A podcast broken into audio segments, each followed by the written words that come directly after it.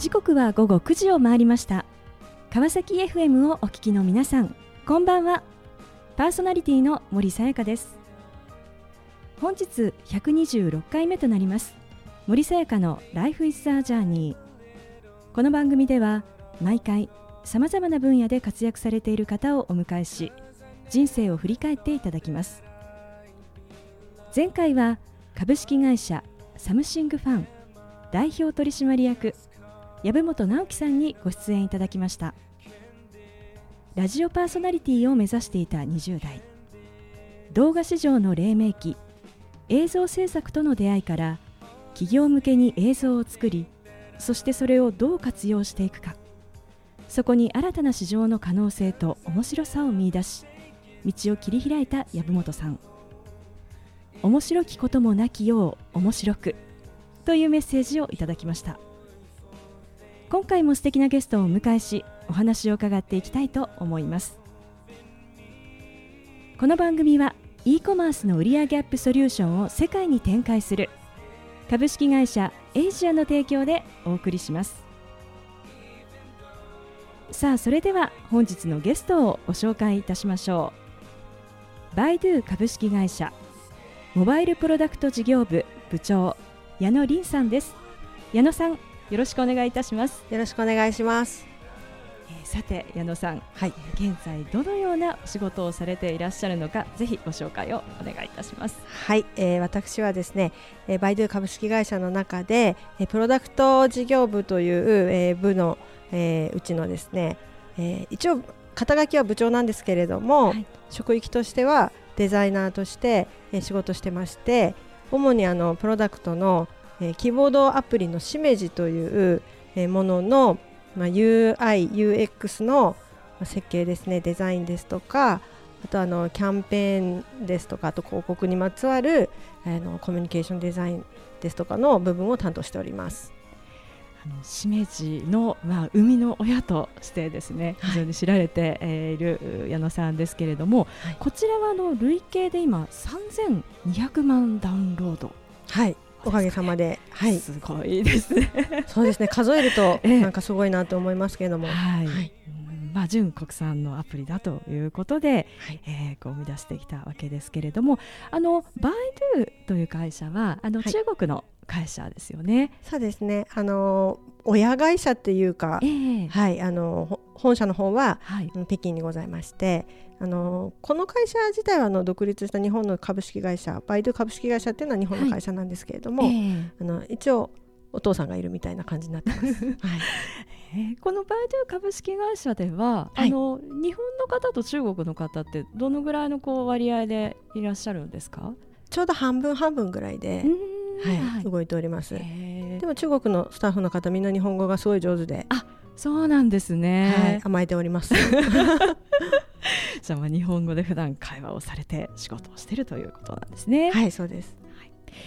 まあ、こうデザイナーということでですね、まあ、道をこう歩んでいらっしゃるわけですが、はいまあ、一体なぜですねあのそうした道を選ばれ現在に至るのか、まあ、ぜひお話を伺っていきたいと思います。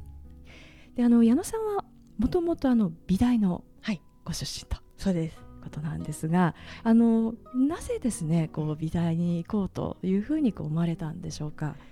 ちっちゃい頃から絵を描くのがすごい好きだったのと、えー、積極的にあの数学が苦手だったんですよ。積極的にというか。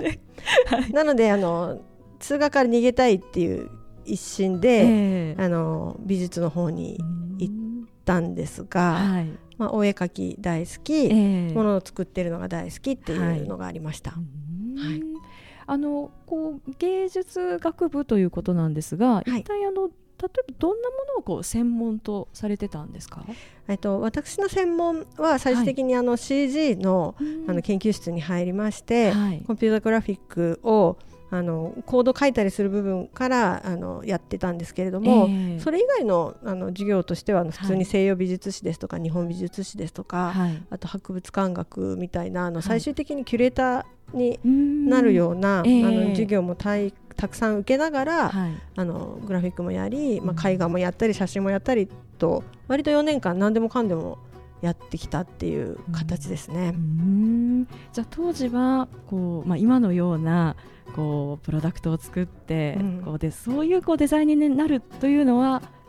こう想像はしていましたか？いやなかったですね。あの、うん、逆にうちの大学ってデザイン学部っていうのは別に立派なものがあったので、はい、あそこにいる人たちのあのタイトルを名乗るというふうには全く思ってなかったですね。うん。まあ、そんな中でこうスタート、まあ、キャリアをスタートされるわけですが、はい、えっと、一番最初にこう始めた仕事というのは一体どんなものだったんですか？そうですね。あのプロバイダーさんのところで、はい、あのいわゆるインターネットをこういろんな会社さんですとか、えー、あの個人のお宅に引いていくと、はい、あの普及させていくっていう仕事をややりつつ、はい、企業さんにはですねあの、ウェブサイトの立ち上げっていうところも仕事として請け負って、はい、えー、提供していくっていうあの役割でした。はい、こうプロバイダーですけどもこう、まあ、イメージでいうとサーバーとかこう回線のというイメージですが、ね。はい、こうウェブサイトを作るということもはい、ね、そうですね。あの割とコード書くのがあの昔からまあ授業でもやってましたし、はい、あの今みたいにこうドラッグドロップで済むみたいな形ではなくて、えー、いわゆるコマンドラインっていうんですけどこう文字でターッと打ってこうコンピューターを操作するっていうのが苦じゃなかったので、はい、まあ、いろんなことがあの最初からできたっていう感じですかね。その仕事をしてる時っていうのはこうどんなお気持ちだったんですか？あのー、私やっぱりパソコンがすごい好きで、はい、小学校ぐらいとかあの、ええ、MSX っていう、はい、なんかあのコード打ってゲーム作るっていうもう40オーバーの人しか多分記憶にないであろう、えー、ものをですね、はい、いじっていてそれでゲーム作って、えー、当時あのカセットテープにそれをですね、はい、記録して、うん、あのまた記録したものをあの戻してゲームで遊ぶみたいなやり方をしてたんですけど、はい、そんなのもやってたんで結構中毒的にそのキーボード叩いてるのすごい好きだったんですよちっちゃい頃から。だからなんかあの仕事してるっていうよりかはまあずっと遊んでるような気持ちで、はい、もうあの寝ないでずっとパチパチやってましたね。じゃあこうその当時のこう働き方って言いますともう没頭してるという感じですか？そうですね。働いてるっていう感覚もあまりなかったんじゃないかな、うん、ずっと会社にいて、えー、ずっと会社にいるねみたいな言われてて、はい、で会社からご飯食べに行ってまた会社に帰ってくるっていう感じでしたね。でそしてこのまあ20代のまあ半ばでですね、まあ、一つこう転機を迎えるということなんですが、はい、まあそれがまあご結婚とまあ出産、うん、そうですね。はい、結婚したのが大体26ぐらいで、はい、出産したのが29歳だったのでまあそのあたりで、はい、一回一旦休止みたいな感じですかね。あじゃ一旦仕事はこう辞めてそうですね。あの結婚したタイミングでその組織,、組織というか、職場オフィスに通うみたいなことを一回やめて、はい、ただあの自分自身での友人と一緒にちっちゃい事務所を立ち上げたので、はい、あの渋谷の八山町の非常にちっこい一部屋しかない、うんはい、あのマンション的なところでですね、ええ、一人ぼっちで仕事してましたね。あなんか今ちょっと想像してましたが、はい、ああそういったこう仕事のまあそのまあ両両立をしながらっていうことですかね。そうですね、うん、あの当初結婚したばっかりの時はもう全然そんな主婦感もゼロっていうか、えーはい、あのたまたま当時あの結婚してた、はい、あの人がすぐ引っ越しちゃって、えー、海外転出しちゃったりとかもしたので、うん、割と一人でいたりして、うん、自由気ままに仕事ばっかりあのその一人ぼっちのですね、はい、狭いマンションでずっとまた同じくパチパチやってて、うっとりしてたんですけど、まああのそうですね。それでも全然一人気分だったんで、うん、あんまりし、うん、仕事感覚は薄かったですね、えー、その後の話とても気になります。後半も引き続きお話を伺っていきたいと思いますが、えー、さてここでゲストの方の意外な一面を探ることを目的にこんな質問をさせていただきます。今矢野さんが興味関心を持っていることを教えてください。はい。YouTuber になりたいかなえ まさかの。いや結構本気なんですけどね。あそうですはい。えー、でもこれは一体なぜですか？あやっぱり最近よく考えると怖,、はい。怖いことが少なくなってきちゃって、うん怖いこと。はい、昔は怒られるのも怖かったですし、ええええ言いたいことを言うのも怖かったことがあったんですが、はい、YouTuber になるのが一番今私考えると怖いなって思ってまして はい、自分がやりたいとか面白いって思うことをえそのままあの絵にしえて、あのそれを世に問うようなことを、まあ、してると思うんですけれども、うん。YouTuber さんの皆さんって、自分の力で,、ええ。でかつ一人でいらっしてらっしゃるんですよね。うはい、撮影するのも出てるのも、ええ。編集するのも YouTuber さんだったりするので、はい、あの怖さっていうのをちょっと一度経験してみたいなってう。いう。ん、怖いからこそやってみたいと、そうですね、うそれであの偉大さをはい、知ろうと 思っております。楽しみです、はい、では、えーここで一曲お届けしたいと思います。ミレーでインサイドユー。さあ後半も引き続きバイドゥ株式会社モバイルプロダクト事業部部長矢野凛さんにお話を伺っていきたいと思います。えーさて前半はまあデザイナーの道をまあ歩み駆け抜けたまあ20代。えーそしてまあご結婚ご出産というところまでお話をしていただきました。でまあこう育児をしながらですね、まあ仕事をする、うん。まあこれは大変なことだと思うんですけれどもあのどうやってですね矢野さんはこう自分のこうまあやりたいことはいとですね、そしてこのまあ育児。こうどんなふうにこう両立をしていったんでしょうか？そうですね。あの最初の子供の時はあの自分の会社で自分のその勤怠的に裁量が大きかったりあと後半まあフリーランスであの自分で全部コントロールしていたこともあってはい、最初はやっぱり両立感がね長男では薄かったんですよ。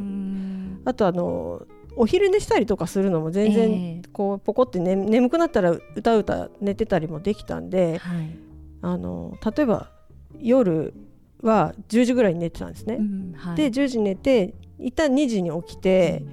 で2時から仕事して子供が起きてあの、まあ、ご飯食べさせて、うん。学校やってとかであのまたちょっと寝てまた働いてみたいなこともフリーランスの時はできますし、うん。私結構あ朝朝方なんで朝起きえてえ仕事するの好きなんですけど、はい。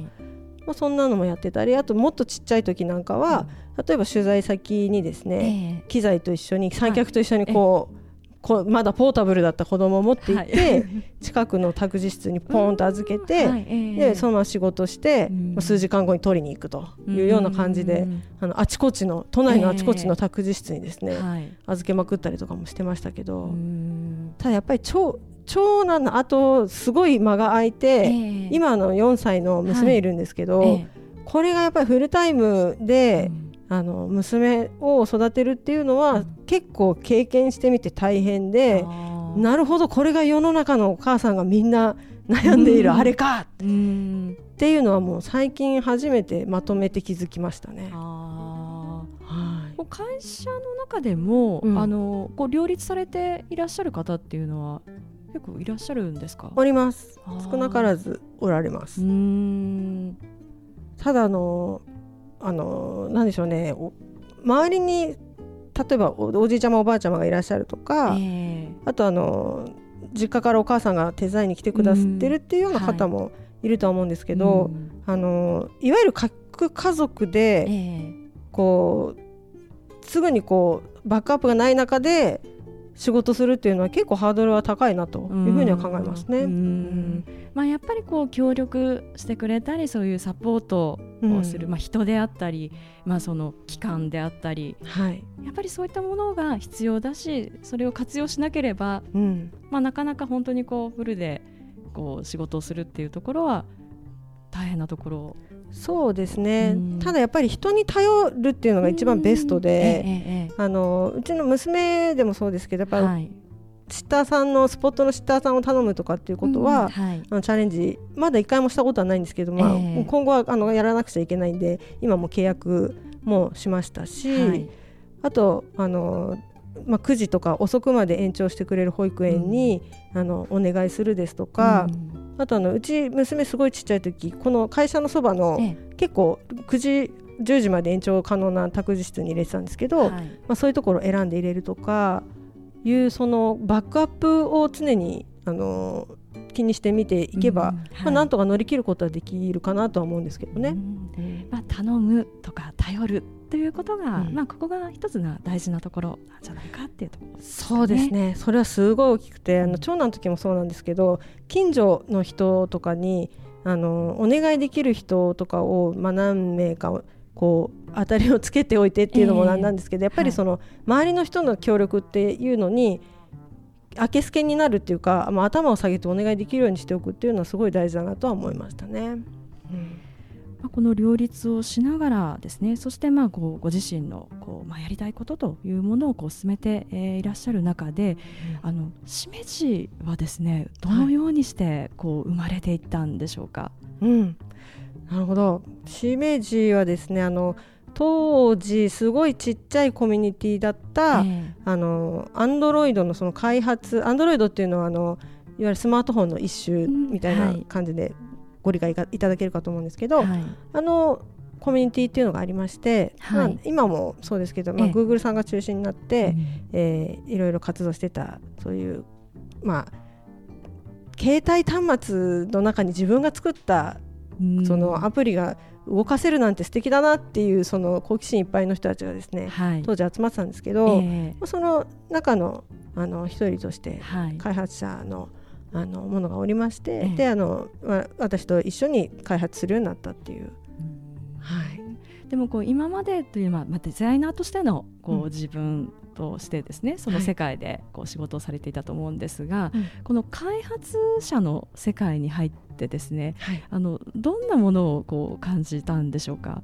あそうですね。もう全然理系の人と、ええ、あの思考のあの流れが違うので、えー、我々そのデザイナーですとかあと美術系の人間っていうのはもうど、はい、割と主観的で、うん、自分たちが面白いって思ってるんだからそれが正しいっていう考え方をする人が多いと思うんですが、えー、理系にそれを言うとですね、はい、何が面白いのとか、うん、それはどういった意味の意味で面白いのとか、はい、何割面白いのとか、うん、なんかそういうですね、はい